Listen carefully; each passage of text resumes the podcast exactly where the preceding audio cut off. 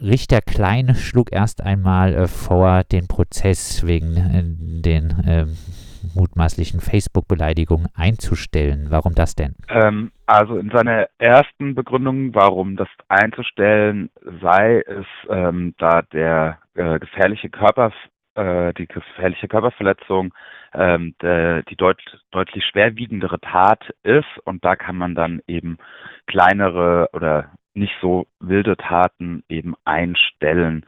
Ähm, aber die Staatsanwaltschaft hat sich darauf nicht eingelassen und ähm, für so eine Einstellung müssen eben alle Prozessbeteiligten äh, zustimmen.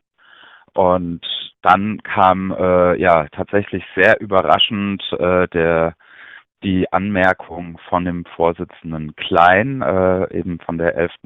Strafkammer vom Landgericht, ähm, dass er der Meinung sei, dass ähm, es keine ähm, form- und fristgerechten Strafanträge gestellt worden seien damals.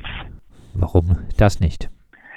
Ähm, ja, in seiner, also ähm, Mandic postete eben äh, im November 2015 diesen, äh, dieses, diese Fotomontage und ähm, die Anzeigen kamen aber erst im März 2016.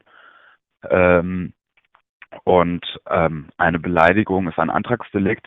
Das heißt, diese muss binnen drei Monaten eben, nachdem man ähm, diese Beleidigung ähm, äh, bekommen hat, anzeigen. Ansonsten ähm, gibt es keine Strafverfolgung mehr.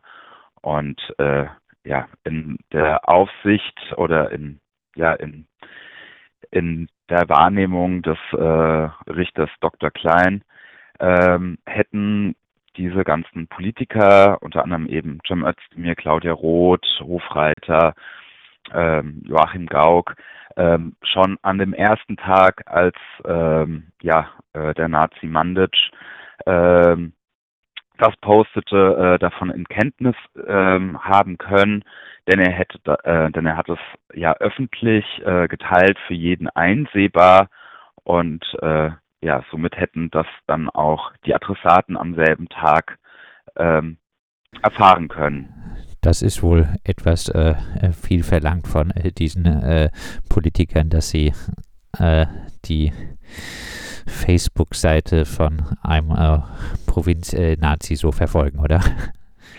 Äh, ja, def definitiv. Ähm, das, das auf jeden Fall, aber ähm, die, die, also Mandic und seine Verteidigung, ähm, einmal auch wieder Rechtsanwalt Lober aus Köln, den, den wir ja schon bei dem Prozess um die Kaiserstuhlbrücke, um den Angriff ähm, eben auf ähm, diesen Herr auf diesen Radfahrer ähm, erlebt hatten ähm, und noch ähm, eine äh, Rechtsanwältin Silvia Schwab ähm, aus der Nähe von Karlsruhe, spezialisiert für eben Berufungsfälle, äh, nahm halt diese auch diese Argumentation sehr dankbar an und äh, versuchten dann auch äh, darauf äh, zu pochen, dass Mandic's Post auf Facebook eine ähm, enorme Reichweite haben und ähm, ja, Dr. Klein ging auch drauf, sagte, ähm, dass ja sogar die Adressaten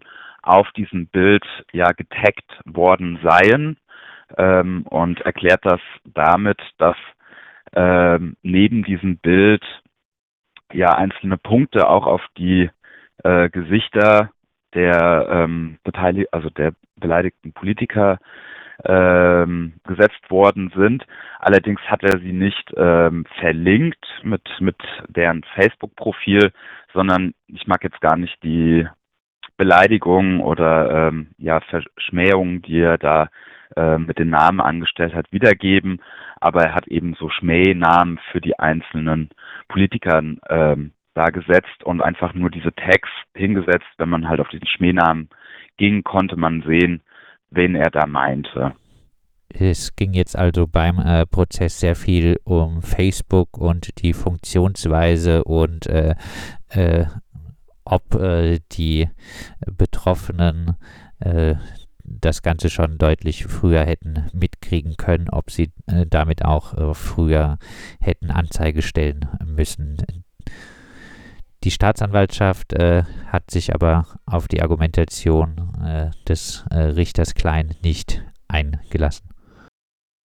Nein, das ist ja auch äh, eine total absurde ähm, Argumentation, die da ähm, vom, von, von Herrn Klein äh, aufgemacht worden ist. Also haben wir den ganzen Tag, ähm, ja, wurde im, im Gerichtssaal äh, erst gemutmaßt und ähm, ja, äh, noch zwei Polizeizeugen vernommen und der Kern aller Vernehmungen waren eher ähm, über die Funktionsweise von Facebook ähm, ja ein sehr absurdes, ein, sehr absurder Prozesstag, den ich da ähm, miterleben durfte. Der Prozesstag klingt jetzt so ein äh, bisschen äh, danach, als ob äh, Richter Klein äh, Wege gesucht hat, das Ganze ein äh, bisschen klein zu halten und ähm, jetzt Mandic nicht allzu sehr, äh, allzu schwer zu verurteilen. Stimmt das? Definitiv. Also die Einschätzung hatte ich auch und ähm, eben um zum Beispiel herauszufinden, seit ab wann denn diese ähm, Politiker, die eben Strafantrag gestellt haben, von dieser Beleidigung wussten, ähm, stellte die Staatsanwaltschaft den, den Antrag, doch eben diese selber zu befragen.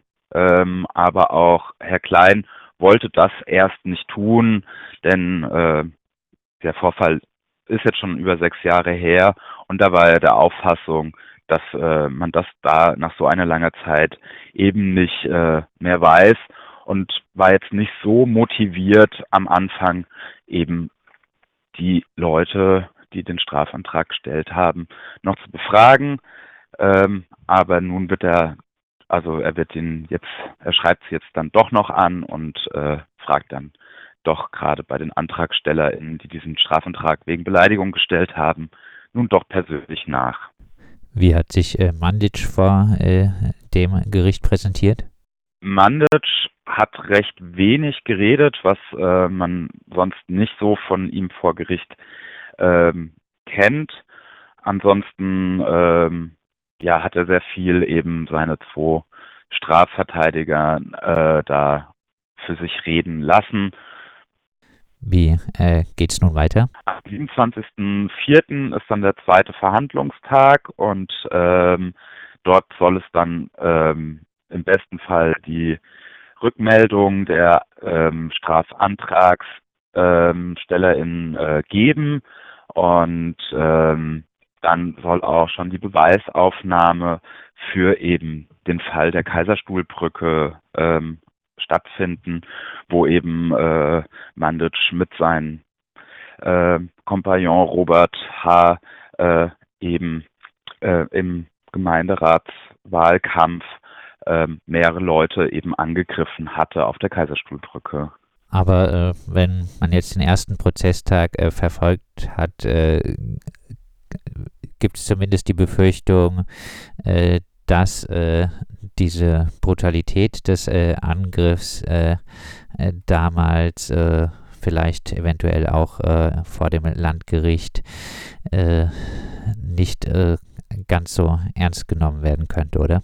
Das kann ich jetzt schwer einschätzen. Ich, ich hoffe noch nicht. Es gibt ja auch noch die Nebenklage, also der betroffene Fahrradfahrer, der ja eben mit von, von Robert H. mit der Zange niedergeschlagen worden ist und dann mit mehreren Pfefferspray und Gelstößen ähm, Mandic ähm, ja, malträtiert wurde, ähm, ist auch als Nebenkläger vertreten durch Michael Moos diesmal äh, im Prozess äh, geschehen äh, da und ähm, da werden sie natürlich ähm, dem das auch herausstellen, dass es eben ein ja feiger und ähm, ja schwerer und gefährlicher Angriff äh, war.